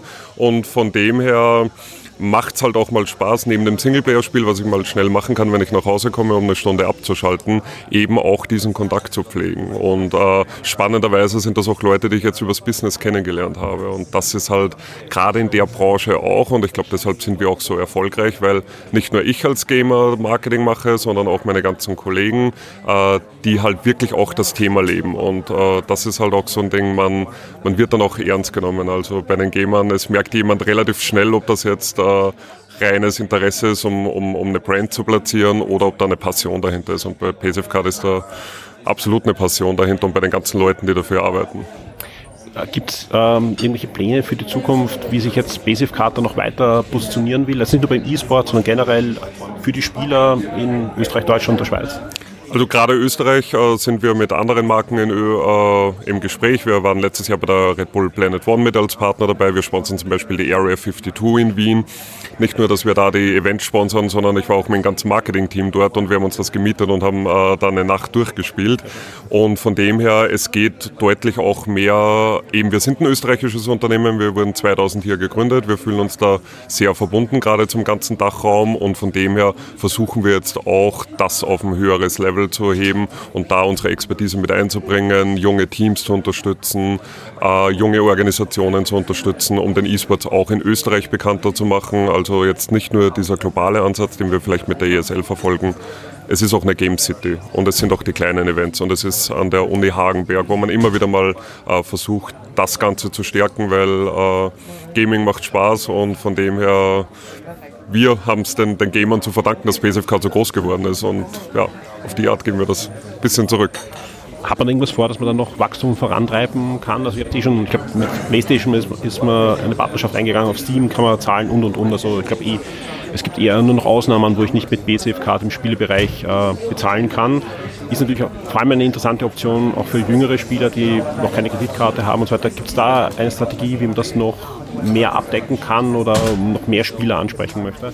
Also mal abgesehen von der Internationalisierung, es kommen immer wieder neue Länder dazu, wie eben Brasilien schon angesprochen. Auf der anderen Seite sind wir noch leider nicht bei allen Anbietern live. Äh, man kann es bei uns auf Steam zahlen, äh, man kann aber zum Beispiel noch nicht im Nintendo Store zahlen.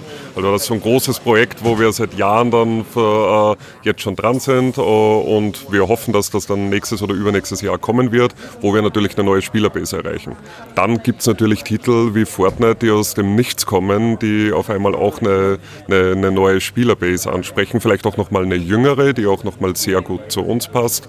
Und äh, von dem her werden wir da weiter wachsen. Wir verfolgen da natürlich die Ziele äh, in dem Bereich, ob es jetzt Internationalisierung, neue Titel sind und so weiter, da überall vorne mit dabei zu sein, sodass immer jeder, der jetzt keinen Zugang hat zu einer Kreditkarte oder zu, äh, zum Bankinstitut oder einfach mal gar keine Lust hat, seine persönlichen Daten preiszugeben, dass der immer die Möglichkeit haben wird, jeden Titel im besten Fall mit der PSF-Card zu bezahlen. Doch irgendwas, was du dazu sagen möchtest? Also haben wir irgendwas vergessen, was, was wichtig ist?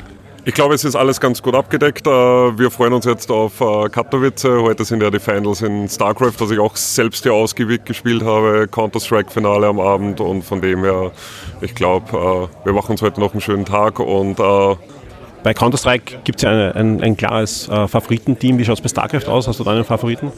StarCraft muss ich ehrlich gesagt sagen, verfolge ich jetzt die nicht, also ich verfolge es professionell nicht so sehr mit. Ich habe es äh, selbst mal gespielt. Ich habe früher Schlacht um Mittelerde gespielt. Das wurde dann leider, äh, wurden leider die Server abgedreht ähm, und äh, bin dann auf StarCraft umgestiegen. Professionell habe ich da kein Favoritenteam. Bei Aber du genießt einfach die, die Spiele dann.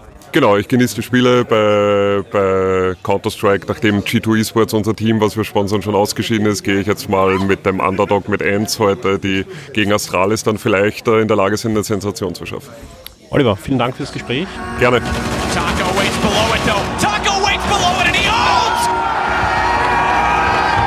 Ja, ich bin heute bei der Verabschiedung der österreichischen Staatsmeister ins Platoon 2. Demnächst ist in Paris die Europameisterschaft und ich freue mich sehr, dass gleich drei der fünf Teammitglieder der österreichischen Staatsmeister gerade bei mir sind. Äh, stellt euch mal vielleicht kurz vor. Okay, also mein Name ist Elias, beziehungsweise im Spiel Turo. Hallo, ich bin Helen und ich heiße im Spiel Astro. Mein Name ist Lukas und ich heiße im Spiel Cyber. Splatoon 2, ja. Ähm, wie kann man sich das vorstellen? Wie wird man Staatsmeister in Österreich? Ja? Äh, wacht man da eines Tages auf und sagt, okay, man, man bewirbt sich da und, und versucht da die diversen Wettbewerbe, die da davor stehen, zu gewinnen? Oder habt ihr schon früher euch als Team gefunden und gesagt, okay, wir wollen schauen, dass wir da was weiter bewegen? Naja, als Team haben wir uns eigentlich erst recht spät gefunden, also kurz vor der ähm, österreichischen Meisterschaft. Aber was dazu gehört, wir haben aus einzelnen Spielern natürlich schon sehr, sehr viel Zeit davor ins Spiel gesteckt und sind eigentlich so gut wie alle von Anfang an dabei. Sprich, ihr habt euch vorher nicht gekannt. Nein, nicht wirklich. Also wir waren alle schon so investiert in diese Competitive-Szene und haben uns dann halt zusammengesucht, als wir gehört haben, dass es eben diese österreichische Meisterschaft gibt, damit wir halt mitmachen, weil wir alle daran interessiert waren. Wo habt ihr euch da gefunden? Ja, also zum Teil ein paar von uns haben sich schon gekannt und also ich bin über Twitter dazu gestoßen, wo ich halt ein paar Leute gekannt habe und über Discord haben wir dann noch Lukas gefunden und so sind wir dann vollständig gewesen. Sehr schön. Jetzt hast du schon gesagt, äh, du warst vorher schon involviert in der kompetitiven Szene, also in der E-Sport-Szene, ja. Wie kommt man da dazu? Ja, äh, wir haben ja kurz vor dem Interview schon gesprochen, du bist Nintendo-Fan, du hast früher auch schon Nintendo gespielt, aber es ist doch ein Unterschied, ähm, jetzt sich die Nintendo-Konsole zu kaufen und alleine oder mit Freunden bei Nintendo oft gegeneinander und miteinander zu spielen und dann herzugehen und sagen, okay, man macht das E-Sport mäßig, weil das ist ja schon ein gewisser Aufwand und da muss auch eine gewisse Motivation dahinter sein. Ja, irgendwie hat mich das Spiel halt von Anfang an schon fasziniert. Schon bevor ich es überhaupt gekauft habe, wusste ich, dass ich da sehr viel Zeit rein investieren werde. Und ich habe mir halt öfter so Livestreams angeschaut, auch von so Competitive-Spielern. Und das hat mich halt sehr interessiert und ich habe mir halt gedacht, dass ich sowas auch unbedingt machen will, Freunde zusammenfinden will und das mit denen machen möchte. Hast du den, den Vorgänger auf der Wii U auch schon gespielt? Nein, habe ich nicht, leider. Okay, das ist spannend, ja. Wie schaut es bei euch zwei aus? Äh, Vorgänger gespielt? Mm, casual gespielt, aber Competitive kam dann erst äh, mit Splatoon 2 dazu. Und vor Splatoon 2 ein anderes E-Sport-Spiel? Nein, also Splatoon 2 war mein erstes E-Sport-Spiel. Und gleich Staatsmeister geworden? Ja. ja, also ich habe Splatoon 1, glaube knapp drei Monate nach Release oder so angefangen zu spielen. Und wie ich eigentlich zum Competitive gekommen bin, ich habe vorher eher kaum so Competitive-Spiele gespielt und war dann mal ziemlich schlecht in dem Splatoon und habe dann gedacht, das gibt's nicht mehr oder weniger. Und ja, das Spiel ist extrem zufällig und man kann nicht viel machen. Dann gab es ein Turnier, ein Online-Turnier, das habe ich mir angeschaut, habe gesehen, man kann doch viel machen. Habe ich mir gedacht, ja, das interessiert mich auch, da möchte ich auch, ich möchte auch das Spiel so unter, unter Kontrolle haben, mehr oder weniger es kann nicht sein, dass ich so schlecht bin in dem. Und so, so, und so, so, so bin ich eigentlich dann dazu gekommen und ja, ins Platoon 1, ja. Ähm, hat sehr lang gedauert, bis ich dann halt zu den höheren Rängen gekommen bin, aber ja, so bin ich halt dann dabei geblieben. Sehr schön. Ja, ähm, vielleicht kann jemand von euch oder auch, auch ähm, einer oder zwei äh, erzählen, wie war das? Wie wird man, okay, ihr habt euch jetzt ein Team ähm, kreiert, gefunden, äh, wie der, der Aufruf war zur, zur Staatsmeisterschaft. Wie war der Weg jetzt bis zum heutigen Tag, wo ihr als Meister aufbrecht nach Paris? Ja, also es gibt natürlich im Spiel auch ein also Solo-Ranking, wo man natürlich Ranking Points auch eine Rangliste hat und entsprechend waren wir da zum Teil auch schon in den Top 500 oder mhm. auch Top paar tausend und da sieht man schon, man gehört zu den Top 0,1% oder so der Splatoon-Community und entsprechend erwartet man jetzt zum Beispiel in Österreich, wenn die Community nicht so groß ist, wenn man jetzt vier dieser Leute findet, dass man wahrscheinlich mit etwas Teamwork-Training auch ein ganz gutes Team sein kann und entsprechend relativ gute Chancen hat bei einer Staatsmeisterschaft zum Beispiel. Ja. Wie war das, wie das erste Mal als Team, man trainiert wird ja vorher schon haben, yes. als erst beim ersten Wettkampf, ja, wie war das, das erste Mal antreten, wo ihr gemerkt habt, okay, da geht was? Mhm. Naja, ist halt ein bisschen schwer zu beantworten, weil bevor ich eben mit eben dem österreichischen Team gespielt habe, war ich auch mit zwei anderen Teams. Sprich, du hast mehrere Länder einfach, okay, probieren wir es. Ja, und die waren halt nicht unbedingt Österreicher. Und na, am Anfang war das halt schon ziemlich was Neues, eine neue Erfahrung. Und ich war auch eigentlich ziemlich nervös und ich bin eigentlich recht stolz auf mich, dass ich jetzt heute hier bin. Du darfst, darfst auch stolz sein, wie gesagt. Also ist ja, ist ja wirklich ein, ein, ein, ein, schöner Punkt, auch, auch von Nintendo, dass sie sowas veranstalten, äh, aber natürlich äh, für uns, dass wir euch dorthin schicken. Ja. Ja, also ähm, beim, beim ersten Match, naja, natürlich ist man, wir waren vor allem sehr gespannt, weil wir überhaupt nicht wussten, ähm, mit was wir rechnen müssen, wie gut die anderen Teams sind, weil wir ja in der österreichischen Community ja genau uns mehr oder weniger gefunden hatten zu dem Zeitpunkt und halt überhaupt nicht wussten, mit was wir rechnen müssten. Nur man merkt dann halt relativ schnell, wenn man halt schon, wie gesagt, in der Solo-Rangliste relativ weit oben ist und dann gegen Teams spielt, die primär jetzt wesentlich niedriger gerankt sind, merkt man dann halt schon sehr schnell, dass man in der Competition zu den Besseren gehört. Und jetzt die Qualifikation zum Beispiel entsprechend äh, war jetzt nicht sonderlich schwer für uns.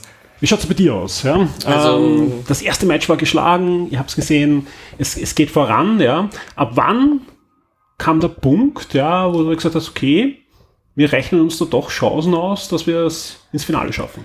Also in, das war eigentlich schon nach der Qualifikation, aber wo wir dann so richtig sicher waren, war nach dem Halbfinale, weil dann hat man natürlich auch gesehen, wie gut sind die Gegner und so und dann ist die Nervosität auch etwas gesunken und so und das war halt auch dann der Vorteil so. Wie war das Finale? Ja, das ist natürlich der, der große Punkt. Ja, ein, gleich aufgeräumt oder war es dann doch ein, ein harter Brocken? Eigentlich ist es schon ziemlich schnell vorbeigegangen. Was eindeutig, ja. ja. Sprich, der andere hat nur Glück gehabt, dass er ins Finale gekommen ist. Nein, da, da, da, das nicht, aber wie gesagt, man merkt halt, man merkt halt, die, gerade in der Spitze ist halt der Skillunterschied sehr groß und auch wenn dann der eigentliche Unterschied nur relativ gering ist zwischen den einzelnen Spielern, wenn man dann halt als Team gemeinsam ist, dann wirkt sich das noch stärker aus und dann kann natürlich ein Match viel schneller früher ausgehen, auch wenn das andere Team jetzt nicht viel schwächer ist eigentlich. Nur, wie gesagt, kann sich das halt sehr schnell dann die Unterschiede auswirken was auch in dem Fall so war und relativ eindeutig war das Finale. Also. Jetzt ist es so, dass äh, in wenigen Tagen in Paris die Europameisterschaft ist und ihr werdet äh, gemeinsam hinfliegen mit, mit zwei weiteren Teamkollegen. Ja. Wie bereitet man auf sich auf sowas vor? Ja, also ihr, ihr, seid ja nicht alle in Wien, also sprich ihr trainiert wahrscheinlich übers Internet, äh, Splatoon ja. 2.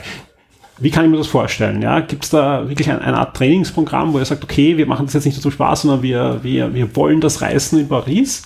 Oder sagt ihr, hey, es ist Platoon 2, wir fahren da hin und haben unseren Spaß. Wie schaut das bei euch aus? Also die grundsätzliche Einstellung von uns ist natürlich schon, dass wir was reißen wollen, auch wenn wir wissen, dass die Teams dort wesentlich stärker aus sind.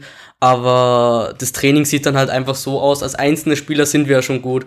Wir müssen halt dann nur gucken, dass das Teamplay auch besser wird und das ist dann halt einfach so, dass man sich zum Beispiel ein anderes Team sucht und dann halt gegen die spielt und halt guckt, okay, wo sind noch Sachen, die man verbessern muss und so und dann halt gemeinsam ähm, trainiert und das die Fehler halt ausbessert. Ihr wisst ja schon circa, wer euch dort erwarten wird. Ja, wie bereitet ihr euch da vor? Werden da Videos geschaut, dass ihr die Taktik der Gegner schon ein bisschen studieren könnt? Ja, also prinzipiell also haben wir schon einige der Qualifikationen auch gesehen. Ähm, ja, und entsprechend wissen wir auch ungefähr, mit was wir rechnen müssen. Ja, aber primär setzen wir mal den Fokus darauf, dass wir allgemein das Teamplay verbessern und jetzt nicht auf spezielle Gegner uns vorbereiten, weil ja auch von Turniermodus her so ist, dass wir ja nur potenziell gegen relativ wenige der Teams eigentlich spielen müssen und entsprechend zahlt sich da jetzt nicht so aus, gegen ein einzelnes Team da spezielle Strategien zu entwickeln, zum Beispiel. Erzählt mal kurz, wie wird, da, wird das ausgelost? Ist es gleich sofort ein, ein K.O.? Also das, oder? was wir bisher, was bisher bekannt ist, es wird äh, vier Gruppen zu je drei Teams geben, von denen halt die Gruppensieger dann Top 4 Finale spielen.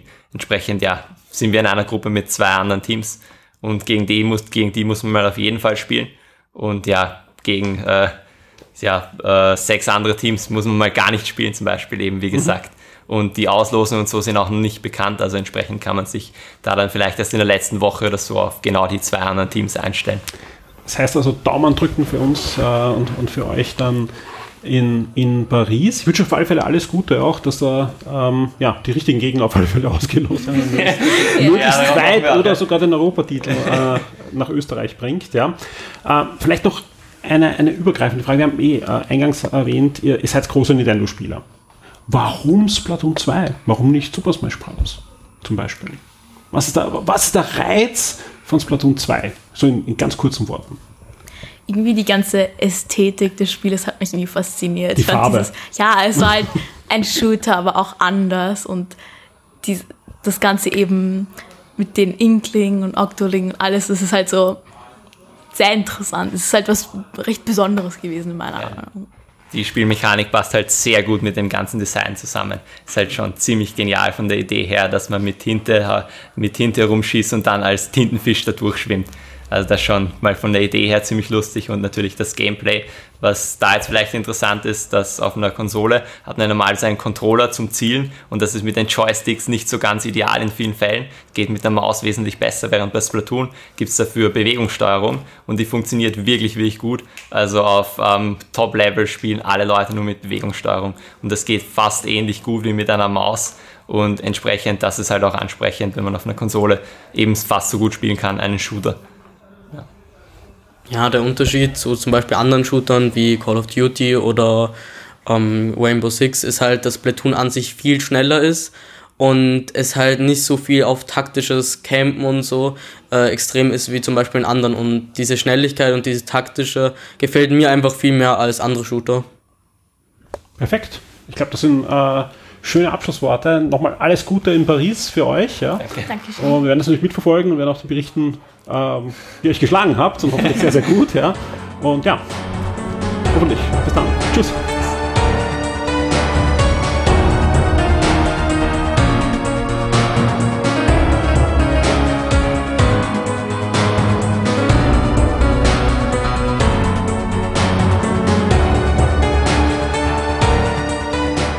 The Shock 2 Podcast, your program for video games, comic books, movies, and much more.